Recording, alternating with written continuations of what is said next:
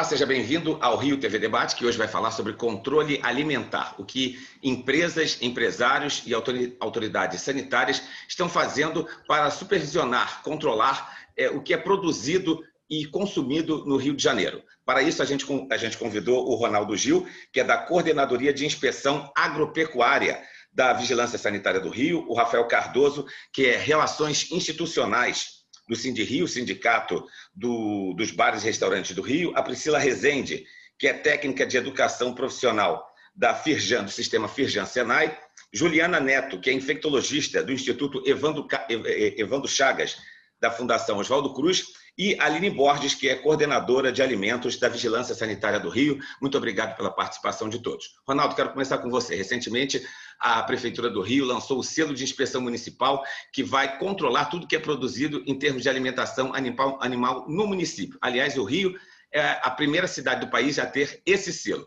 Queria que você começasse falando sobre a, a, a importância desse selo e o que, é que as empresas precisam fazer para ter essa certificação. É, boa tarde a todos. A primeira coisa que é importante é, é tirar da informalidade aqueles é, empreendedores que não tinham é, essa oportunidade por não existir um serviço de inspeção municipal. Né? É, na verdade, existem outras cidades que já têm esse serviço. Sim, existe. Mas poucas metrópoles o têm. Né? Poucas capitais o detêm. E, e isso é, é, muito importante, é, porque é uma oportunidade grande também para o consumidor, que ele vai ter além de tudo que já tem e muito bom no Rio de Janeiro, né, em termos de, de vigilância de alimentos, ele vai ter também é, um serviço de inspeção no âmbito industrial, né? É, o serviço de inspeção ele tem um regulamento que chama Regulamento Industrial e Sanitário dos Produtos de Origem Animal. Ele visa especificamente atender ao controle desses alimentos no âmbito industrial, no âmbito do seu preparo, né? e não no âmbito comercial, na hora de comercialização que aí já é mais a vigilância sanitária. E isso foi uma, uma junção muito importante, já que no Rio não se tem uma Secretaria de Agricultura atuante, que a vigilância, agora através do Instituto, que recentemente foi criado aí é, no Rio de Janeiro, é, a partir da lei é, 197, complementar 197, que criou o Código Sanitário, né? E é uma oportunidade grande para os empreendedores também, agregar valor para os seus produtos, né? Aquele supermercado que tem que fazer uma fila de ficar até o às vezes até o final da loja para muitas vezes inadequadamente ou não tão adequado, melhor dizendo, é, da forma industrial que a gente coloca, né, com todos os preceitos que a vigilância sanitária impõe, é, ele poderá então ter uma carne pré-moída com a mesma qualidade ou talvez melhor do que aquela obtida sob condições e a sua presença. Né? É, porque a gente trabalha com programas de autocontrole. A empresa elaborando, implementando programas que são auditados, são verificados é, em dois momentos pelo Serviço de Inspeção Municipal, trazendo uma garantia maior para o consumidor. É, vocês já foram a mais de 400 empresas, entre restaurantes e supermercados no Rio de Janeiro, é, mas só, só, duas empresas até agora conseguiram o selo. É, mas nesse primeiro momento, vocês não estão fazendo, não estão multando ninguém, não, não é uma inspeção para fiscalização, não é isso? É, nós temos uma portaria que ela, ela tem um, é um processo. Ele começa com a avaliação dos estabelecimentos e a, a, a ideia é que a gente divulgue o serviço, já que eu, como disse, é, nos últimos 100 anos não existia um serviço dessa natureza no Rio de Janeiro, e possamos, dentro desse ambiente, criar as condições, primeiro, de conhecimento da legislação, que é ampla. Né? É, depois, se, se, for a ocasião, a gente vai poder até é, divulgar essa legislação, que é importante que todas as pessoas que estão aqui participando, e os consumidores, especialmente, e empreendedores, conheçam. É, então, a gente fez uma, a primeira, é uma portaria, essa portaria impõe uma fase inicial que a gente chama de diagnóstico. Nessa fase foram visitados 443 estabelecimentos. Desses 331, eh, nós verificamos que é, possui potencial por, por estarem ou pretenderem elaborar produtos, a gente chama de produtos regulamentados, tipo a carne moída, o hambúrguer, é, e diversos desses estabelecimentos têm pretensão é, de agregar valor e de é, produzir seus próprios produtos. Por exemplo, um supermercado com a marca dele poder produzir carne moída e com todas as condições higiênicas e adequadas ao consumidor, fazendo com que essa carne, por ela ter proximidade né, em termos de data de produção e as condições higiênico-sanitárias com que elas são exigidas a ser produzidas, é, estejam melhor atendidos, né? Porque tem aqui uma infectologista que vai depois falar, certamente depois de mim, muito melhor que eu, mas que as zoonoses, as doenças que são advindas, as toxinfecções, as intoxicações que são advindas desses produtos, elas são muito subnotificadas. Então, a gente, a gente sabe que isso, pelos estudos pelo mundo, são de uma magnitude muito grande. E a gente vai poder tentar ter indicadores para demonstrar à população e ao público em geral, à sociedade, de que há uma diminuição absoluta quando esses serviços se integram e quando esses serviços atuam. Né? Deixa eu chamar então a Priscila Rezende. Você quer complementar mais alguma coisa? Não, Ronaldo. Eu quero, porque eu não respondi tudo. É porque eu falo muito okay. e às vezes sou prolixo. Pois é, não. A questão que foi colocada de como se obter o selo, né? É, eu, eu, prefiro falar o registro, mas vamos lá, o selo está na moda. É, o selo é obtido através do portal Carioca Digital, é, com acesso, desde que a pessoa esteja cadastrada, ou mesmo que não esteja, ela se cadastrando com pequenos dados, ela consegue, sem muita é, dificuldade, ingressar no sistema que a gente chama de Cisvisa, e através do Cisvisa, buscando, aí, aí tem que decorar isso que eu vou falar, a, a, a, a nomenclatura REPA, né, que o, o, nosso registro é uma modalidade de licenciamento é, que, que significa registro de estabelecimento de produção agropecuária. É, e serviços que são sujeitos, então, à inspeção é, municipal. E aí, através dali, é só ir, é, é, é, bem, é bem fácil o diálogo, é só ir respondendo e colocando os documentos e fazendo as autodeclarações que são preciso colocar lá, que aí o empreendedor consegue, de uma maneira rápida, colocar os documentos para análise. A partir dessa análise, se tudo for é, estiver conforme, nós é, marcamos, agendamos uma visita ao estabelecimento para ver da conformidade entre a documentação analisada e o que se, que se tem na prática, na, na, na base física. E aí, havendo uma aprovação, então o registro é, e todos os documentos tendo sido apresentados, o registro é efetivado, é autorizada a, a, construção das, dos, dos rótulos, né, da rotulagem, e a partir daí, então, ele, ele vai ser fiscalizado. É importante dizer que a gente trabalha com uma, um ranqueamento de risco. Então, os estabelecimentos, quando sofrem auditoria, eles são requalificados dependendo da sua performance, né? performance, entenda-se, histórico? De desempenho, né? É, em função da sua categoria de produto. O produto, dependendo do processamento, ele tem um risco maior ou menor, e dependendo do volume que a gente trabalha. Então, a partir daí, é, ele pode sofrer inspeção de 15 em 15 dias, pode sofrer inspeção bimensal, semestral ou anual. Então a Priscila acabou. Rezende? Não, mas você volta daqui a pouco. Você chamar a Priscila Rezende, é, que está representando o sistema Firjan Senai, para saber como é que está na ponta do negócio, onde começa tudo, que é a produção. Que medidas é, são tomadas, principalmente agora com o, a pandemia do coronavírus, onde os cuidados têm que ser redobrados. Bem, Renato, boa tarde a todos. É, a gente desenvolveu né, a Firjan Senai vendo que o manipulador é uma parte muito importante nesse processo. É, a gente desenvolveu um curso de higiene na manipulação EAD, onde esse momento de pandemia a gente já formou mais de 630 profissionais. Essas pessoas que estão atuantes nesse processo, né, a importância deles saberem, é, conhecerem as boas práticas e a higiene e adotar dentro dessa, desse segmento, onde é tão importante a gente não ter contaminação no alimento. Então, controle e a segurança desses alimentos. Então, a gente tem um curso de higiene na manipulação EAD de 16 horas, onde a gente oferece gratuitamente, tá? Tem mais informações no nosso site, tem turmas regulares, e esse curso vai abordar vários temas, onde tem é, introdução à higiene, noções de microbiologia, higiene na conservação de alimentos, higiene no trabalho, e a parte também de contaminação cruzada. Todos esses tópicos de conhecimento são importantes para formar esse profissional que vai trabalhar nesse processo de manipulação na indústria de alimentos. E a gente tem informado bastante é, profissional nessa área. Vocês têm algum sistema de fiscalização das indústrias, das empresas que são filiadas à Firjan? Porque não, essas, essas medidas, obviamente, já vinham sendo, já vinham sendo é, é, respeitadas e até sim, cobradas sim, das empresas, sim. porque as empresas, o perigo não começou agora, só piorou, né?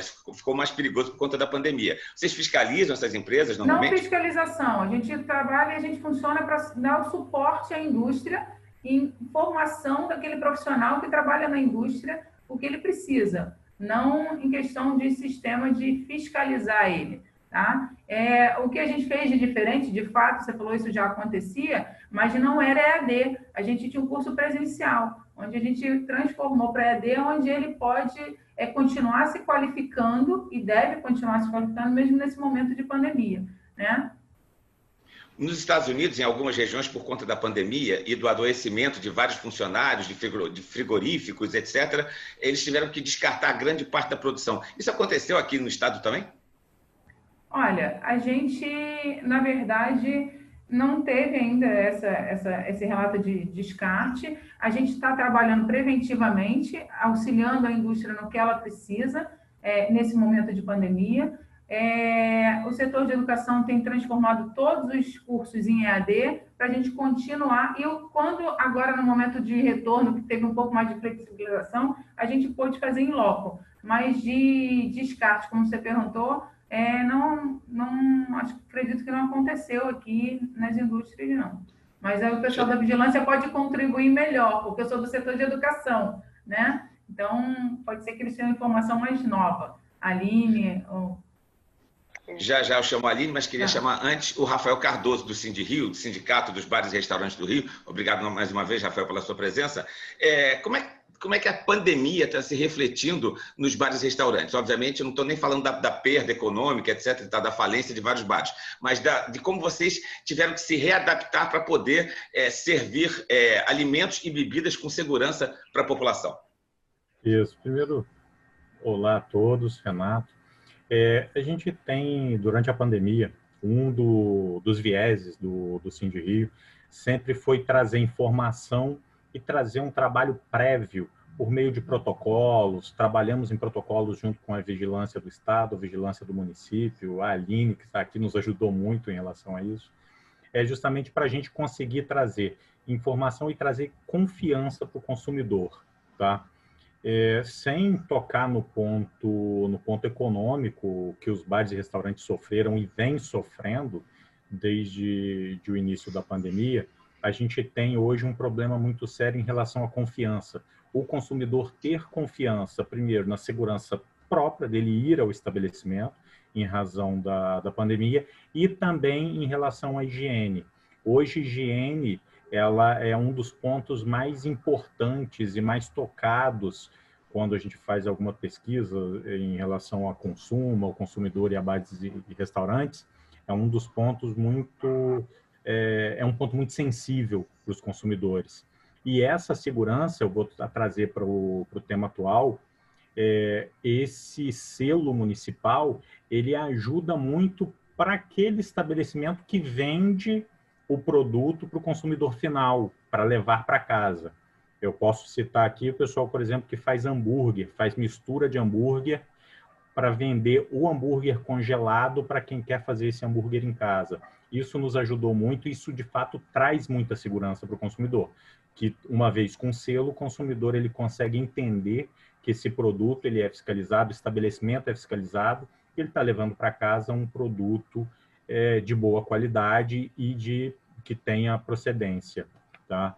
É, agora, um ponto muito importante, o Ronaldo, ele no início falou sobre a, a necessidade de fiscalização e também as visitas que eles fizeram, que a, a vigilância está fazendo, o pessoal do, do que está promovendo o selo está fazendo em estabelecimentos, principalmente em bares e restaurantes, que ela não tem um viés muito fiscalizatório. É verdade, o pessoal está indo para explicar o que deve ser feito, Só que existe hoje uma dúvida muito grande de quem precisa do selo e de quem não precisa do selo.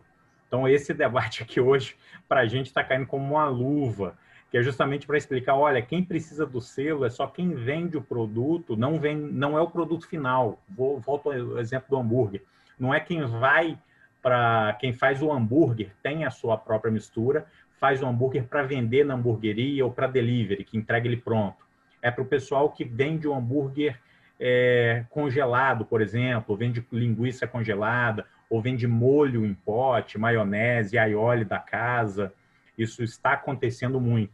E é um pessoal que não conseguia dar vazão a esses produtos para o consumidor final. E hoje, graças ao SIM, esses estabelecimentos conseguirão.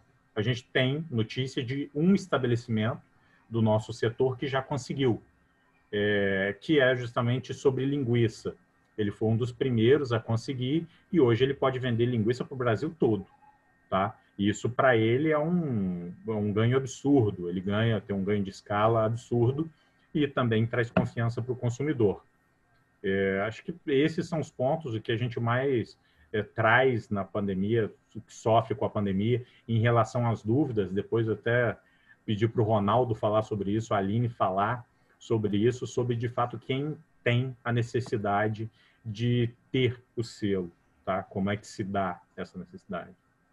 Eu vou chamar o Ronaldo daqui a pouco de novo, mas queria continuar com você para saber exatamente na prática o que está acontecendo quando é, as pessoas chegam para trabalhar, por exemplo, no restaurante, no bar, o, por que processos eles têm que passar para poder ter certeza de que é, a, a, o que eles vão produzir, o que eles vão fazer, a comida que eles vão preparar, é, não vai correr risco, não vai ameaçar a saúde das pessoas que vão lá consumir. Tá, aqui a gente vai tem até uma etapa prévia, né? nem só quando o pessoal chega no restaurante para trabalhar a gente tem hoje um protocolo, por exemplo, de recebimento de mercadorias. Tá? Os estabelecimentos, eles hoje não recebem mercadorias como recebiam antes da pandemia. Que antes você, por exemplo, recebia uma caixa com carne. Você pegava aquela caixa, colocava no congelador, você tinha todo um, um trâmite, era um pouco mais simples do que é hoje. Hoje, em razão do coronavírus, as medidas de segurança e as medidas de higiene, elas são muito mais severas. Então, esse exemplo, você tem que higienizar o produto logo no recebimento, tirar daquele invólucro primário, nesse caso, quando você tem uma caixa e você tem os pacotes dentro da caixa, você tira desse invólucro primário, também higienizado e guarda tudo isso de forma higienizada. Os funcionários, quando chegam, hoje eles têm a utilização de EPIs, eles precisam utilizar EPIs. Quando é o caso, é, máscara, sempre utilizam. Se for o caso, utilizar face shield, eu digo se for o caso, porque tem lugares em que eles não podem utilizar. Por exemplo, quando você está de frente a uma fritadeira, você não pode usar ali nem a luva plástica, nem o, o face shield. Mas é, existem os EPIs para cada um deles e em relação à higiene, esse ponto ele é muito debatido. Utilização de álcool utilização, é, lavagem de mãos periódica. O pessoal tem que lavar as mãos de forma periódica, com sabonete ali. A gente tem que tomar muito cuidado, porque algumas pessoas acham que o álcool ele é um substituto do, dessa higiene das mãos. E não é verdade. A gente tem essa higienização, o álcool ele auxilia, ele auxilia isso. E outro ponto, você não pode usar álcool na cozinha com fogo em área quente. Né? Não preciso nem dizer o risco disso. Então, você tem essa outra, você tem outras formas de higienização, que de fato são rigorosamente observadas pelos estabelecimentos. Deixa então a gente estar tá falando de cuidados de chamar a Juliana Neto, né, infectologista da Fiocruz, porque existe uma, existe uma série de dúvidas de todo mundo sobre se eu posso comprar um queijo no supermercado, na padaria, ele não vai estar contaminado com coronavírus, além de tudo o que poderia estar também, se é, se é, se é, se é saudável e, ou não é perigoso eu comprar o presunto, eu comer o, a bandeja em, que o, o, o, produto é entregue, também se não é um risco para as pessoas. Queria que você falasse com a gente sobre isso, Juliana. Então, boa tarde, gente. É, eu acho que tem, tem para o pessoal ficar mais tranquilo, quem tiver alguma dúvida, o site da Organização Mundial de Saúde e o site do CDC, que é o Centers for Disease Control, o Centro de Controle de Doenças americano, eles falam bastante e bem detalhadamente sobre a questão da transmissão do coronavírus através de alimentos. Então, assim, diretamente pela, pelo alimento, a, ele, ele não é importante nessa cadeia de transmissão. Mas você falou uma coisa muito importante, a questão da bandeja, da embalagem e de tudo que envolve o consumo do alimento. Né? Então, é, a chance de, um, da pessoa se contaminar com um alimento é muito baixa. Isso está na literatura. A gente não tem essas descrições de surtos relacionados, embora lá no início a gente tenha a questão da, da, da desse salto de espécie, né, da, do, do morcego para o homem. No dia a dia, a nossa alimentação, ir a um restaurante, comer uma pizza, pedir um delivery em casa, isso não é o mais importante. Mas a gente tem toda uma. A, a, muitas coisas envolvem consumir alimentos é, que não sejam preparados em casa. Então, é, chegar num restaurante, as superfícies, um restaurante aquilo, por exemplo, um restaurante aquilo é, uma, é, é todo um, uma problemática. Você tem uma fila para poder pegar a comida e você tem que manter o distanciamento social. Você tem a, a comida que fica é, exposta e aí tem todas as é, os utensílios que são usados para servir e eles podem ser sim uma via de contaminação, né? E para isso é necessário que as pessoas que manipulam é, esse alimento usem máscara. Existe, inclusive, uma recomendação, por exemplo, para padarias, eu não sei se alguém vai falar sobre isso, mas em padarias que o ideal seria que as pessoas não fizessem esse é, é, self-service, sim alguém servisse os pães para as pessoas e, utilizasse um pegador, uma pinça para poder entrar em contato, para poder servir o, o alimento. Né? É, as pessoas ficam muito, muito, muito preocupadas com a questão do delivery. Né? E o que, que eu vou fazer? Eu vou, eu vou ser contaminado pelo delivery? Bom, chegou o, o, o, alimento em casa, a pessoa pode higienizar a, a, a, a, embalagem, mas o mais importante foi o que é, Ronaldo, né, que falou antes de mim, falou, a higiene da mão. Você recebeu o alimento, você colocou o alimento no seu prato, e aí você, antes de consumir, depois que você manipulou caixas ou, ou qualquer coisa, pegou na maquininha que chegou junto com o rapaz do iFood, tem que lavar a mão com água e sabão a, a, lavagem com água e sabão é extremamente eficiente. A gente não precisa de passar álcool, é, é, é, substituir a lavagem de mãos pelo álcool. O álcool é, um, é uma complementação. Ele substitui se a gente não tem água e sabão disponíveis. Mas a água e sabão são extremamente eficazes. Né? É, as superfícies onde as pessoas sentam nos restaurantes, elas têm que ser constantemente higienizadas, né? Então, assim, entre uma, um, um, a ocupação entre um grupo e outro, entre uma pessoa e outra, aquela mesa ela tem que ser higienizada. E aí a gente pode usar o álcool na concentração de pelo menos 70%, a gente pode usar hipoclorito, mas isso tem que ter, a gente tem que ter essa higiene. Me preocupa muito em relação a, a bares e restaurantes a aglomeração. Né? As pessoas têm bastante dificuldade, na verdade, de manter o distanciamento social. A gente está vendo é, as consequências disso agora. Né? Já se fala em segunda onda ou é, um, um, um, pelo menos um aumento muito expressivo no número de casos. A gente tem visto isso. A lotação no, no, no, nas unidades de saúde tem, tem comprovado isso. A gente está vivendo um momento bastante difícil. Então, o que eu acho que seria importante seria a gente restringir um pouco, embora isso para o comércio seja muito ruim, é, essa, esse, essa aglomeração, essa, as pessoas sentarem para confraternizar. A gente está entrando no final do ano, está vindo aí dezembro. Confraternização de Natal, confraternização de Ano Novo, confraternização de final de ano de, de, da, das empresas, e as pessoas se aglomerando. Né? E isso, para mim, é uma coisa extremamente preocupante. E muito mais preocupante porque a, o, o, básico é a transmissão pessoa a pessoa. A, a, uma vez que o, o, o, vírus seja liberado por gotícula no ar, a gente já sabe que ele pode ficar em suspensão por pelo menos 40 minutos, 40 minutos até duas horas e meia.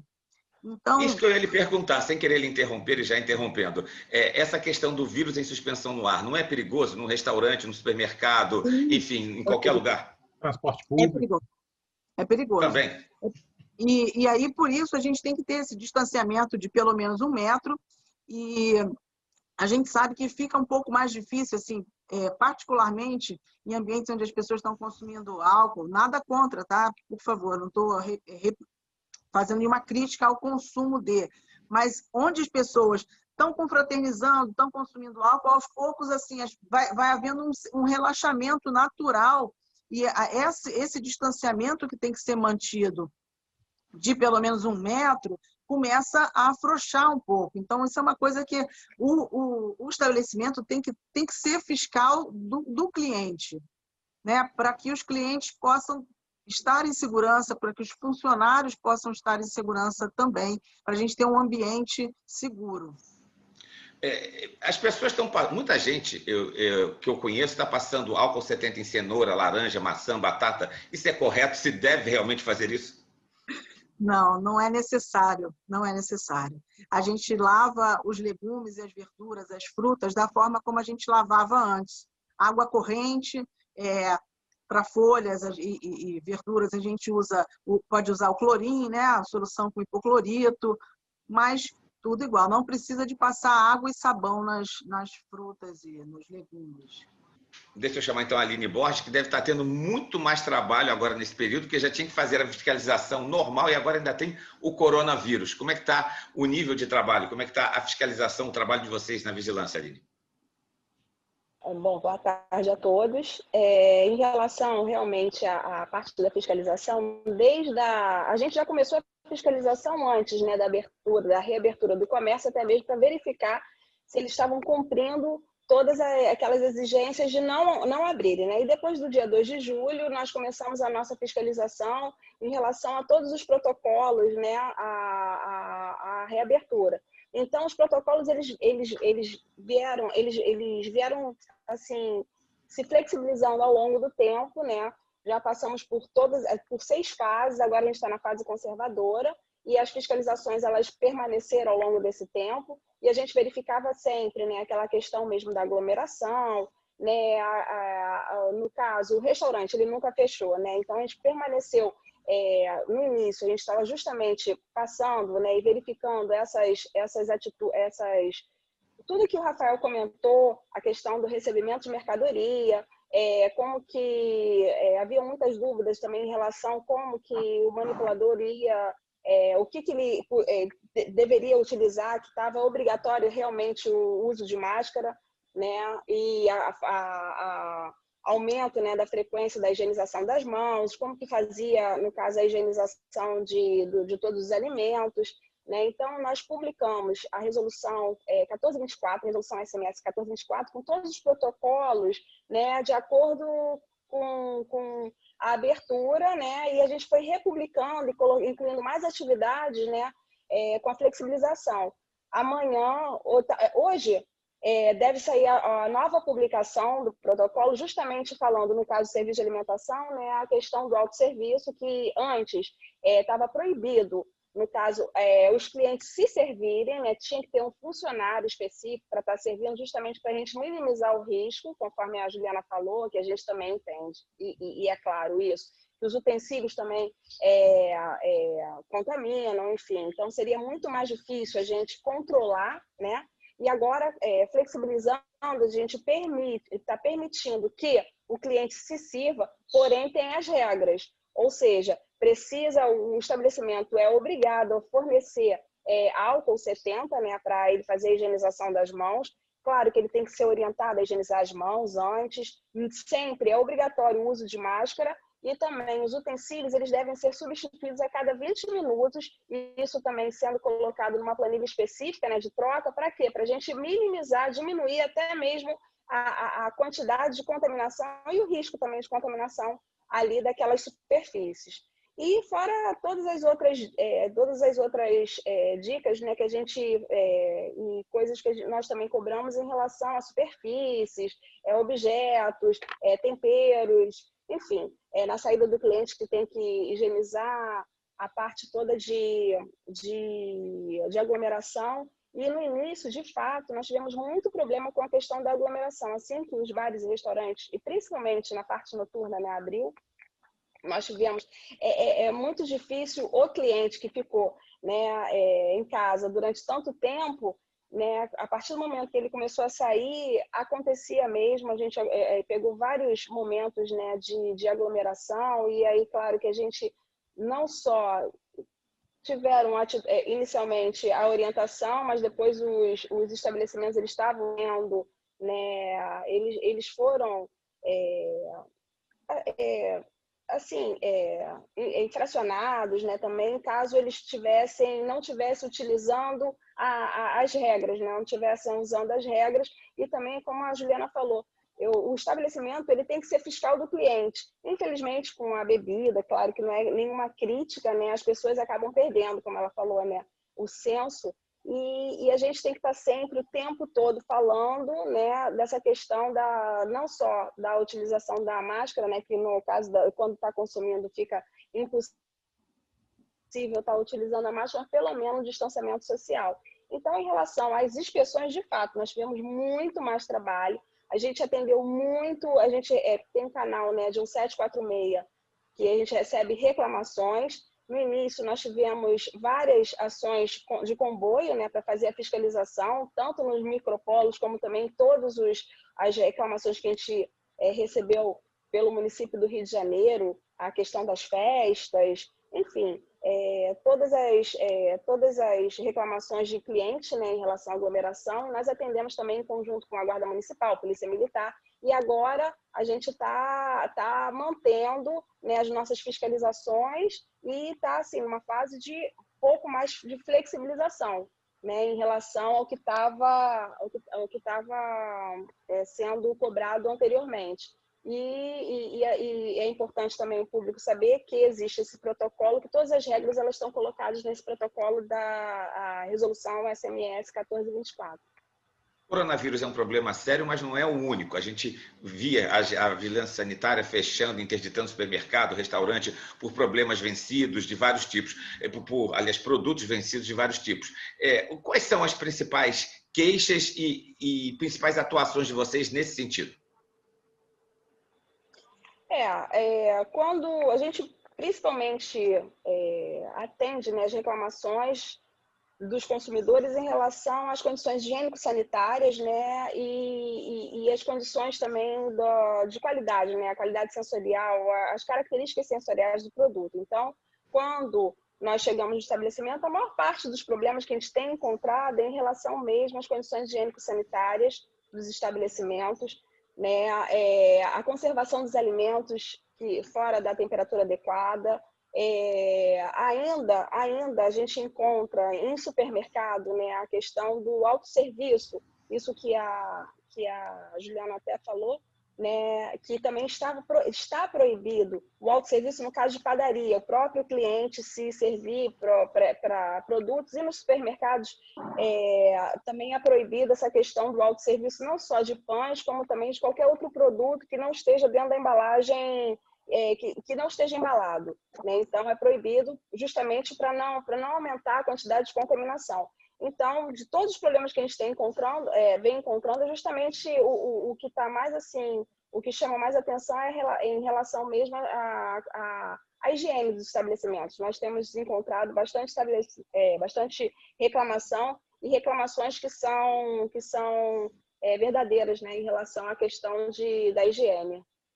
Juliana, a que doenças a, a população é, está mais é, pode pode ter se pegar, se, se, se contaminar com um alimento vencido, por exemplo? Então, a gente tem é, uma coisa muito comum é a intoxicação pela toxina estafilocócica, né? Porque a pessoa que tenha é, qualquer infecção na mão pelo estafilococcus, que é um germe de pele, é muito comum, e ela pode contaminar o alimento durante a manipulação e a, a, a toxina do estafilococcus ela se multiplica, ela, ela, ela é produzida numa, numa velocidade bastante grande e é, é, é o clássico da intoxicação alimentar. né, que é aquela coisa de duas a oito horas depois de consumir o alimento, aí maioneses, ovos, carnes, é, a pessoa já vai manifestar os primeiros sintomas, náusea, vômito, diarreia, etc. E tal. Outras enterobactérias podem ser transmitidas também, e a gente, o, o cozinhar bem o alimento, né, o, tem, é, os, as carnes principalmente, né, os ovos, é super importante para a gente poder matar esses germes. Né? Então, assim, a higiene no preparo tem a, a, a, algumas verminoses que podem vir na terra, do, junto com as verduras. Então, a gente lavar as verduras em água corrente, colocar no, no clorim, né, no hipoclorito, para poder tirar qualquer contaminação que possa vir de, de germes do solo. E no nosso dia a dia, assim, em relação à manipulação, é, as, as, intoxicações alimentares são, são a coisa mais frequente, realmente.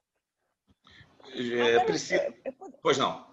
Renato, podia só é, complementar até o que a Juliana falou em relação a, a essa questão da, da, que nós temos na vigilância sanitária, né, esse programa de prato pronto, que a gente também coleta alimentos que já estão prontos para consumo. Isso que ela falou, de fato, é uma coisa boa que aconteceu né, na pandemia é porque essa questão da frequência da higienização das mãos diminuiu muito os nossos laudos insatisfatórios em relação às enterobactérias, né? no caso do coliforme fecal, que é a má higienização das mãos e a falta de higienização das mãos acaba carreando para o alimento o, o, o, o microorganismo que é oriundo de fezes, né?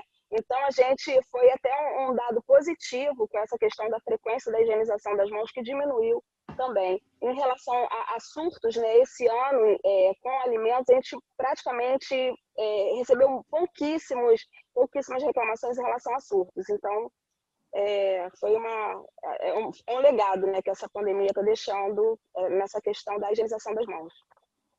Priscila, é, a, a, indústria, a Firjan recebe reclamações, muitas reclamações por conta de contaminações de produtos por parte das indústrias? Na verdade, como eu te falei, Renato, a Firjan, na verdade, ela está para dar o suporte é, e, às vezes, se tiver algum problema, o empresário pode contar com a gente para melhorar o processo, para corrigir alguma, alguma falha no processo dele é, na forma de consultoria, de educação, mas não a parte de fiscalização. Então, a gente está para estabelecer esse apoio às empresas. É, e completando o que a Juliana e que a Aline falou, por isso volto a dizer que a importância da, da higiene na manipulação, e como a Aline falou, nesse período aumentou, porque a gente, na verdade, a gente já tem regras de higiene, de boas práticas para seguir, né? Então, a indústria de alimentos tem só que ratificar e intensificar isso, que melhora muito mais e evita essa contaminação por conta do corona. Mas a, em questão. Pois não, pode continuar. Mas em questão a gente fiscalizar, eu volto a dizer que a gente não faz o trabalho de fiscalizar, a gente dá o suporte para o empresário. Se ele precisar, como já aconteceu em algumas, e, e na verdade de, de controle de processo, de melhoria de processo, a gente também dá essa consultoria para ele, esse apoio para ele. Você tem notado isso que a Aline acabou de falar, um maior cuidado por parte dos, dos, empregados? Você também tem notado, sim, né? Sim, porque eles buscaram a gente para a gente, é, nesse início de pandemia, o que eles podiam fazer para melhorar e para garantir esse controle, esse controle da segurança dos alimentos. Né? Então, a regra nada mais é do que a gente intensificar, a gente já precisava fazer isso. Então, na indústria de alimentos, não só na de alimentos, mas como as outras também nós fomos é, é, consultados, o que precisava ser feito para aquele dia a dia ali por conta do, da contaminação por corona. Mas na indústria de alimentos a gente já tem uma regra para seguir. A nossa orientação foi ratificar, intensificar, tudo que precisa ser feito pelas boas práticas, né? A higiene das mãos, superfície, de superfície. Oi, Renato. Os donos dos bares e restaurantes têm também confirmado isso que a Aline acabou de falar e que a Priscila também confirmou. Vocês têm notado que os funcionários estão mais preocupados com essa questão da higiene? Sim, vamos lá. Eu até queria falar sobre outras coisas também. É, em relação à higiene, de fato, a pandemia trouxe, por, pela maior das mazelas, ela trouxe algumas coisas é, positivas, vieram via transversa, mas foram positivas. E a higienização foi uma delas, sim. A criação de protocolos e de higienização, isso diminuiu o número de reclamações de estabelecimentos em relação a problemas com a vigilância sanitária e problemas em relação aos alimentos, alimentos expostos. É, tem um ponto que eu queria, dois pontos que eu queria complementar. Um em relação ao que a Aline disse sobre o, os buffets, é, principalmente quando você tem autosserviço, que de fato é, isso foi liberado ali com a utilização de utensílio, troca de utensílios. E acho importante falar aqui até para os empresários que estão assistindo, porque tem uma outra regra que é importantíssima também, que é o distanciamento na fila e você ter uma fila em sentido único que não é o que a gente via antes em buffet. Então, para quem for assistir, isso é muito importante observar essa regra que é para evitar esse tipo de qualquer tipo de contaminação. E um outro ponto agora é, em relação a um, o que a Aline e a Juliana também comentou sobre aglomeração em bar e restaurante. Então, uma coisa que desde o início da pandemia a gente traz muito e a gente é, fala muito sobre isso, que a gente tem que ter muito cuidado para não eleger um vilão.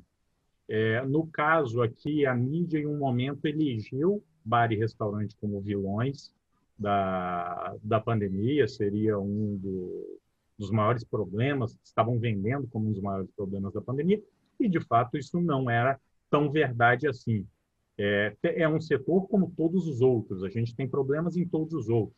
Eu disse transporte público, por exemplo, em relação aqui no Rio de Janeiro, a gente não precisa nem falar. O que a gente vê em jornal, basta é, olhar trens urbanos, ou mesmo ônibus, é, todos completamente lotados. E com o que já mencionaram aqui, o problema do vírus ficar no ar, ali aquele ambiente ele não é tão controlado assim. E um outro ponto que a gente reclama desde o início da pandemia também, que é em relação à informalidade. Os bares e restaurantes acabaram tomando parte de uma é, de uma vilania, eles, foi atribuído a eles uma vilania, principalmente em relação à aglomeração nas ruas, que não eram culpa deles. A gente tem uma quantidade de informais absurda nas ruas do Rio de Janeiro sem qualquer tipo de fiscalização. Então, em relação a esses informais, venda de bebida alcoólica na rua, sem qualquer tipo de fiscalização, banca de jornal vendendo, vendendo bebida alcoólica, e isso eles vendem isso na rua, que é um ambiente sem qualquer tipo de controle. E isso é muito mais danoso do que você ter as pessoas em um ambiente controlado. Tá? O que a gente tem em relação ao protocolo, que a gente sempre preza muito pela observância, e repito, um dos nossos focos é trazer de novo a confiança do consumidor, é mostrar, falar, olha, se você tiver em um estabelecimento comercial, você tem ali a, o distanciamento entre mesas e cadeiras. Existe um protocolo da vigilância sanitária que a gente entende que aquele protocolo ele é suficiente para evitar é, contaminação. É, isso, vamos lá, a gente está falando de alguma coisa científica. Isso foi estudado. Os órgãos responsáveis deram isso e a gente controla isso ali dentro, dentro do estabelecimento. Agora, em relação à rua, é muito complicado. Você, não estou nem falando de mau empresário, mau empresário tem em qualquer área. Agora, em relação a bares e restaurantes, a grande maioria das reclamações, a grande maioria das capas de jornais, elas mostram ruas, ruas lotadas, ruas com aglomeração, e se olhar, com ambulantes vendendo bebidas ou vendendo até churrasquinho, o que for, comida ali, sem qualquer tipo de cuidado com higiene. Então, é assim, é um ponto a se pensar, e eu faço esse a parte justamente para a gente tomar cuidado e de não ficar elegendo esse vilão. De fato, bar e restaurante não é esse vilão. É um ambiente controlado que a gente consegue trabalhar isso. Tem outros ambientes que são, é, eles são muito mais prejudiciais à, à coletividade nesse momento e que não tem essa, essa preocupação tão grande. Nos parece que não tem essa, essa preocupação em relação a eles. Você falou em controle do ambiente. Deixa eu perguntar então a Juliana, até que ponto é arriscado para uma pessoa que chega num restaurante ou num bar tirar a máscara para consumir, já que há o perigo do, do vírus estar em suspensão no ar? É, não existe como a gente eliminar 100% do risco, porque é, imagina que uma pessoa que sentou numa mesa, é, por mais que tenha as mesas estejam respeitando um distanciamento de mais de um metro de espaço entre um e outro, etc. É, a, se a pessoa tossiu e as, e, e as gotículas ficaram e, e, eventualmente o vírus ficou em suspensão, a gente, isso a gente não tem como controlar. Então, existe algum risco. A gente tenta sempre minimizar. O que a gente pode fazer é minimizar.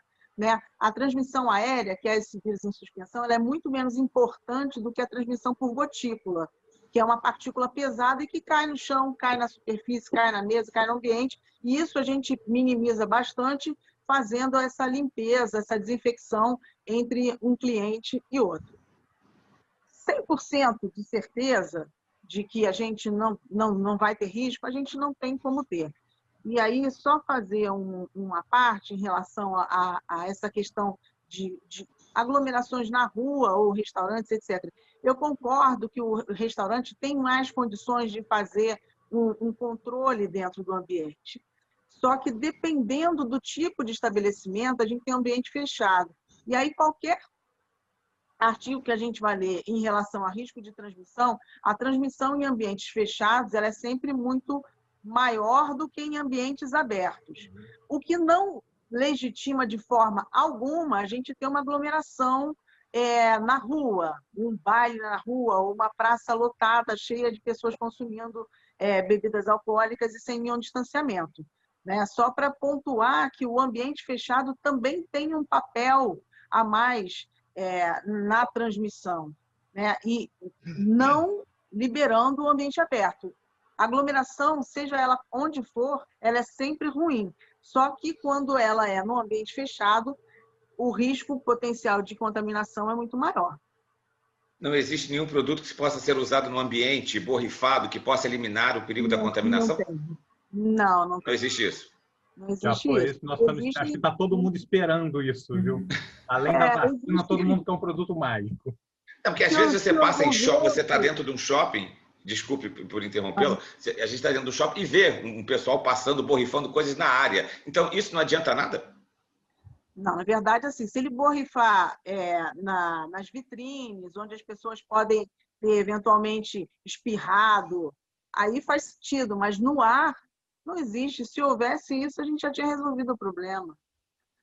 É.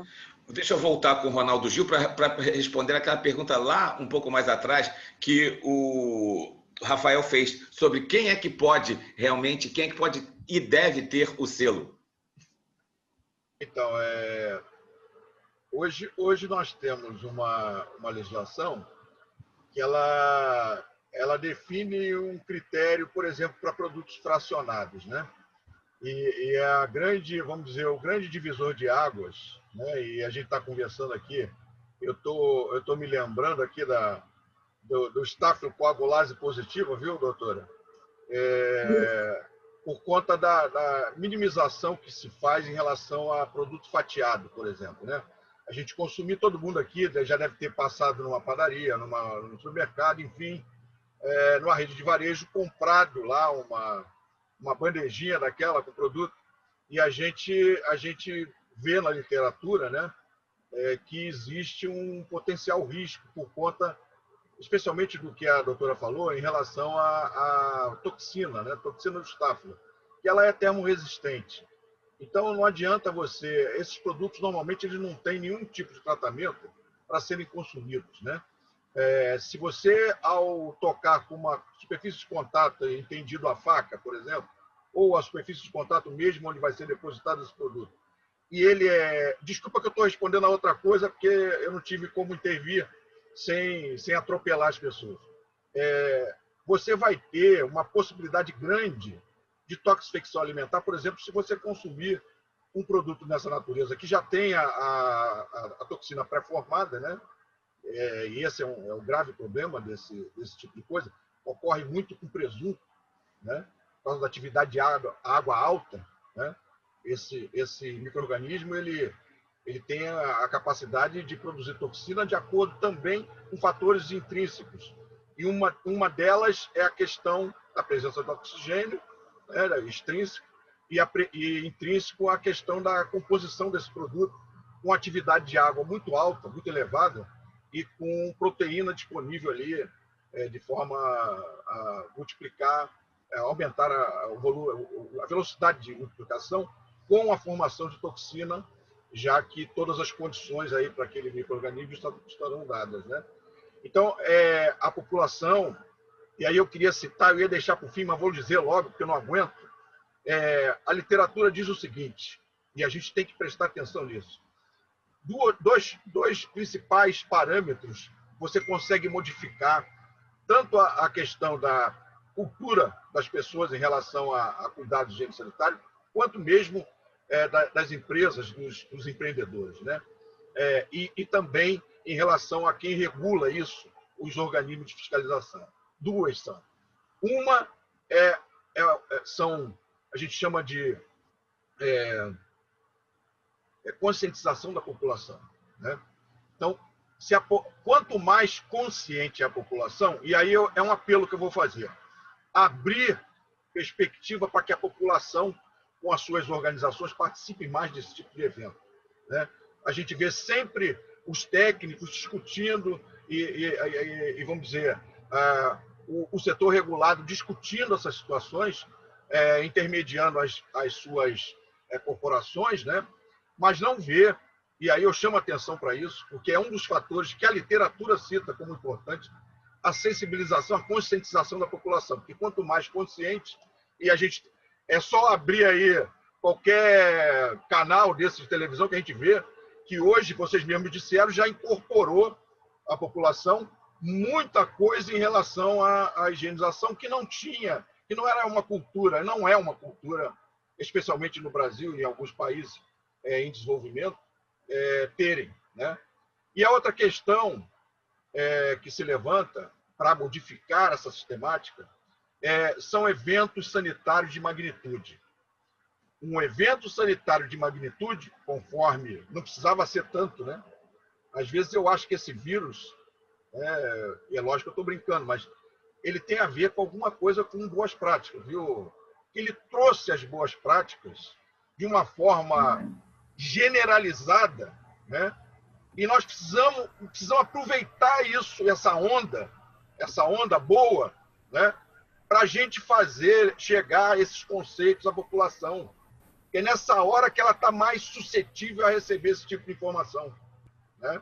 E aí, programas dessa natureza, viu, que eu, que eu parabenizo a, a, a essa, a, ao Renato e a, sua equipe de estar organizando esse tipo de, de, de debate aqui, mas envolver o consumidor, mesmo que seja através de suas representações que a gente precisa fazer chegar isso ao consumidor de forma massiva, que, um, que uma, uma, um fatiamento de um produto não é um ato simples e que precisa ser controlado. E é facilmente controlado, igual eu aprendo a lavar as mãos de forma técnica. Né? Ninguém sabia fazer isso. Bastou a, haver um foco nisso, todo mundo aprendeu a lavar a mão, lavar, lava até melhor que até muitos profissionais que era da área de saúde, né? Então, é, é importante dizer, respondendo aí diretamente ao Renato, que todos os ambientes onde haja, é, na ausência do consumidor, a produção, manipulação, é, beneficiamento ou transformação de um produto, no nosso caso de origem animal, mas todos esses produtos, eles estão sujeitos a registro no Serviço de Inspeção Municipal, desde que façam apenas comércio municipal. Né? Então, a... se fizerem comércio fora do município, aí está a Fijan aí que não me deixa mentir, eles vão buscar o CIA, né? E a gente está buscando agora, é, não posso falar em time, mas é, nós estamos buscando agora uma equivalência com o sistema brasileiro de inspeção, que vai alçar um produto fabricado no Rio de Janeiro poder ser vendido no Acre, por exemplo. Né? É, nós estamos buscando, o Rio de Janeiro não tem um perfil agropecuário, não tem. O PIB do Estado é cerca de 1 a 2%, é, da, da, vem da pecuária. Então, municípios aqui, vocês imaginam quanto, quanto zero tem que botar por cento. Né? Mas é, existe uma boca de consumidores aqui e, e, e a, a, as, a, a, situação atual né, leva a que aos empreendedores eles busquem é, produtos de agregação de valor, porque não está fácil para ninguém. Então, eles começam a entrar na, inicialmente na informalidade, e aí é o, é o perigo, porque não se conhece é, o, o, as injúrias que poderão vir de um ato é, impensado, de se pensar que é muito fácil, porque eu faço na cozinha um hambúrguer, então eu vou poder distribuir aquele hambúrguer no Rio de Janeiro inteiro.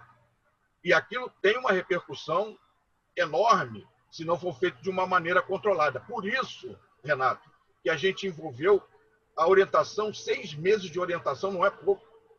E nós gastamos, investimos um dinheiro público bastante expressivo para poder fazer essa consciência que eu estou cobrando aqui.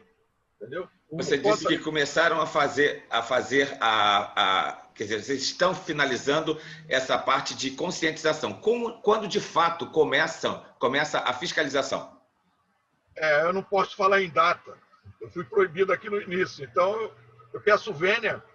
Vou dizer a você o seguinte, que a próxima fase ela já está em estudo, o planejamento. Nós tivemos reunião, a Aline participou hoje comigo, é ela que vai conduzir, é, é, principalmente ela, por conta da, da, da, da, da experiência que ela tem, né? É, nós vamos já começar isso.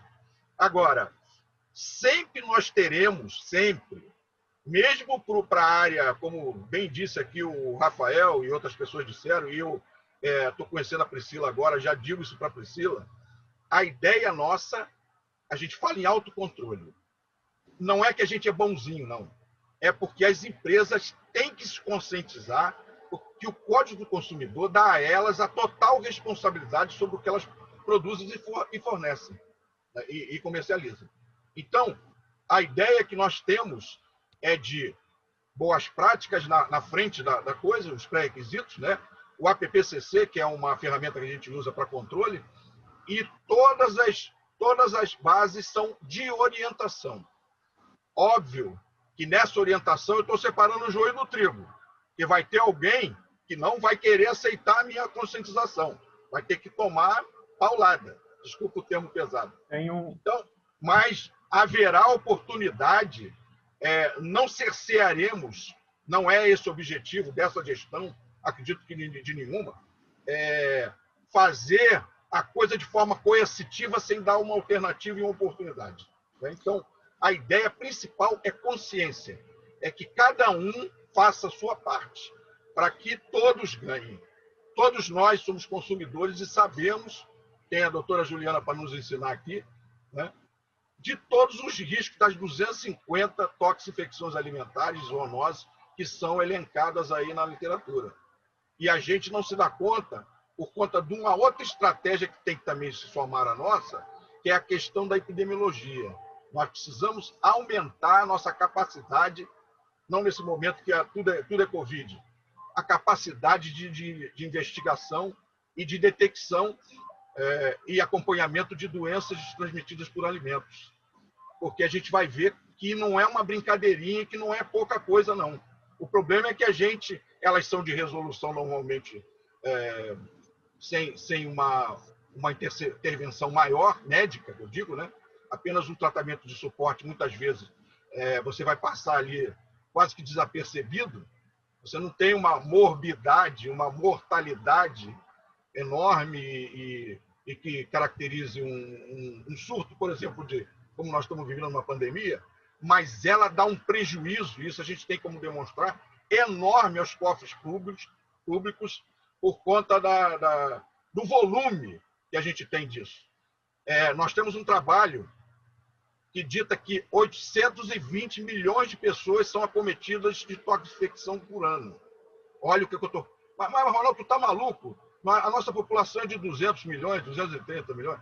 Não, é, é porque, às vezes, tem pessoas que pegam 10 vezes toxifecção no ano. Então, isso é, é muito subnotificado. A gente não tem essa notificação é, equânime em relação ao que acontece.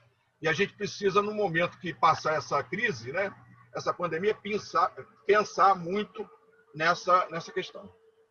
O Rafael estava pedindo uma parte, pode falar. É, em relação ao que o Ronaldo disse agora, é, para quem é obrigado a ter o SIM, todas as conversas que nós tivemos com essa administração da prefeitura, com a vigilância, com o próprio Ronaldo, em relação aos nossos estabelecimentos de bares e restaurantes, quem precisa do selo é quem vende o produto para ser utilizado como insumo em outro lugar. Não é aquele estabelecimento que faz hambúrguer para vender o hambúrguer, ele prepara o hambúrguer para vender. Por exemplo, se eu tiver uma hamburgueria, eu não sou obrigado a ter um insumo, a ter o selo, salvo se eu vender o hambúrguer para outras hamburguerias ou para o consumidor final fazer em casa, qualquer coisa assim.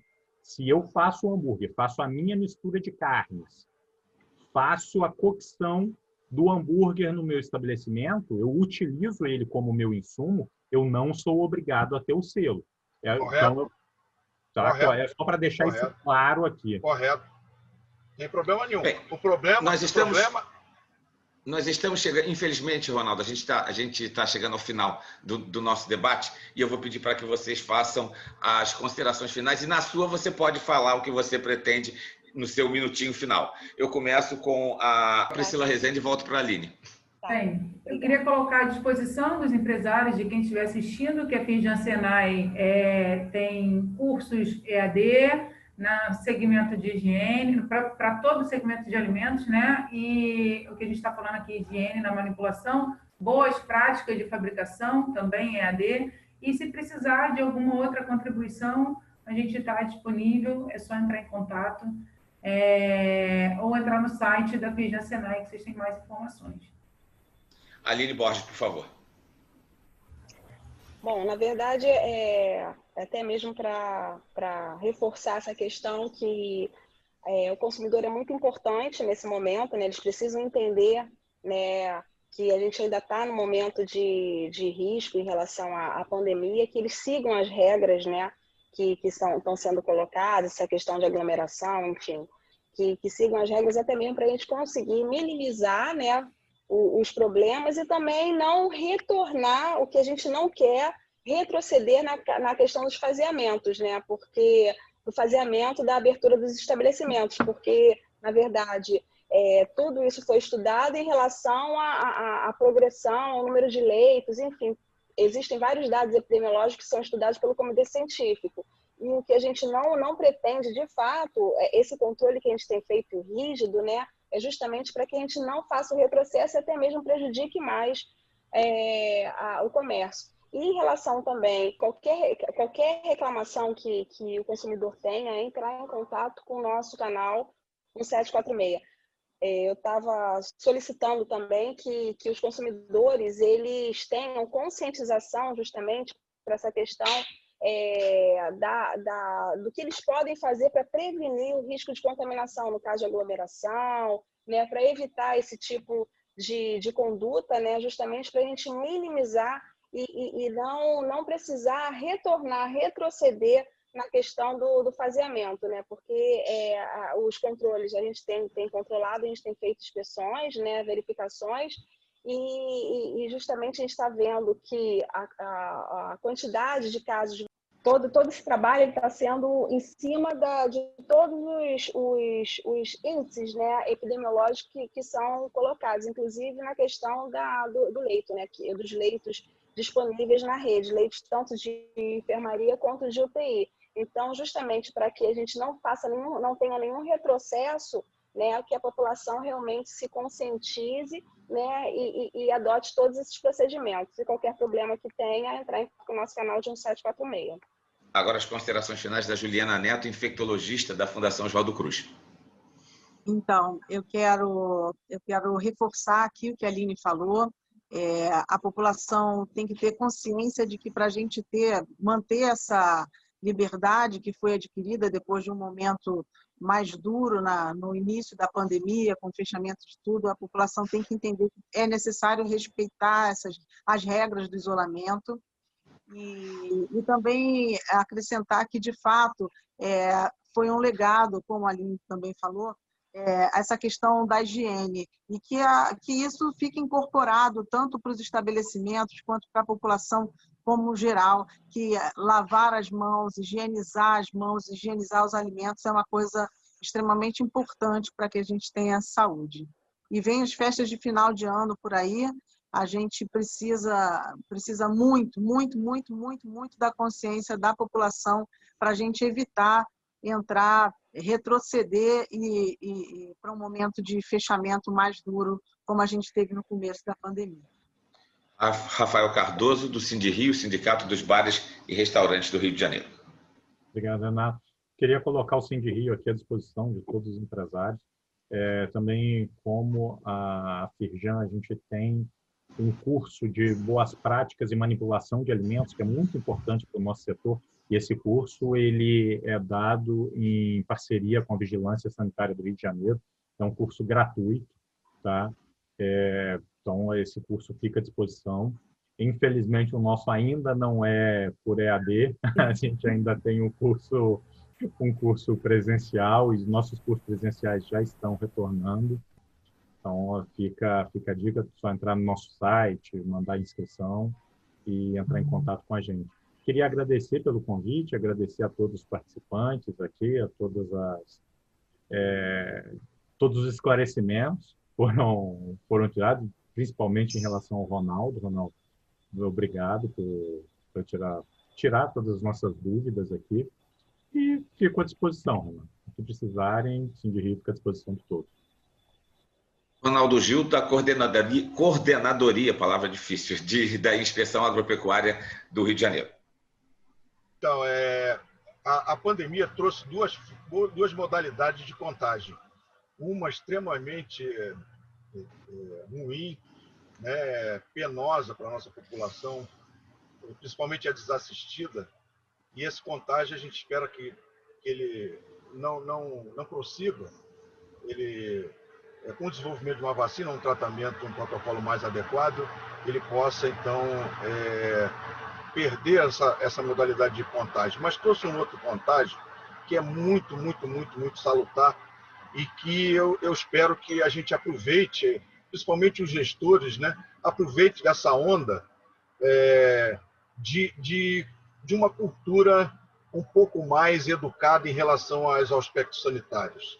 E aí promova, tanto no ambiente industrial quanto comercial, é, uma manutenção pós-pandemia, né, pós-controle possível dessa pandemia, mantém essas condições, é, fazendo com que essa consciência avance em relação aos cuidados que você deve ter ao se relacionar, enfim, ao manipular alimentos, né, ao consumir alimentos.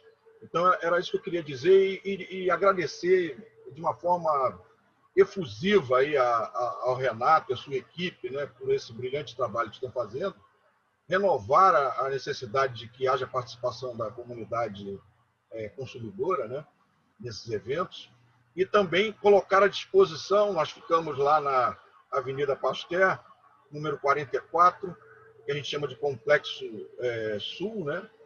É, lá nós temos lá a, a coordenação de, de inspeção agropecuária, e lembrar a vocês, especialmente a Fijan e ao Rafael e a Priscila, né?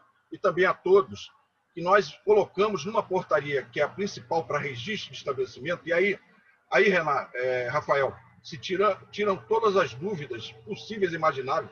Eu já fiquei quatro horas com uma contadora de um supermercado, quatro horas tirando dúvidas, que as dúvidas elas vêm é, do conhecimento que se tem em relação não é do desconhecimento, é do conhecimento que se tem em relação aos procedimentos é, que a legislação impõe. Né? Então, eu queria colocar para vocês, nós colocamos uma portaria, a possibilidade, que, que envolve investimento público também, de se pedir uma prévia vistoria do estabelecimento. Olha, olha que, que legal. Isso eu estou dizendo, viu, Renato, que a gente pode, a equipe da, da vigilância, poderá ir ao estabelecimento e ficar com o responsável técnico ou com quem de direito que entenda do processo e conheça a legislação, tirando todas as dúvidas, verificando se o estabelecimento reúne as condições para elaboração, inclusive dando algum tipo de alternativa com a experiência que os técnicos da vigilância têm, para que mitigue, que diminua a possibilidade de erro, porque é um processo diferente, não é só autodeclaração, existe a necessidade de apresentar documentos né? É, e, e estruturas básicas para a implementação das boas práticas. Né? E aí a gente se, se coloca aqui à disposição, o nosso e-mail é, é cia.simrio.gmail.com cia.simrio.gmail.com né? E a gente pede que todos que tenham dúvida usem desse artigo décimo da portaria 553, que depois eu vou deixar o link com vocês é, para acesso a elas, é, que usem desse privilégio que tem é, ofertado pela, pela, pelo hoje Visa, chamado Visa, né, Instituto, é, que possa fazer uso, então, dessa ferramenta que vai trazer, em loco, presencial, é, um técnico que tire todas as dúvidas daquele empreendedor, ok?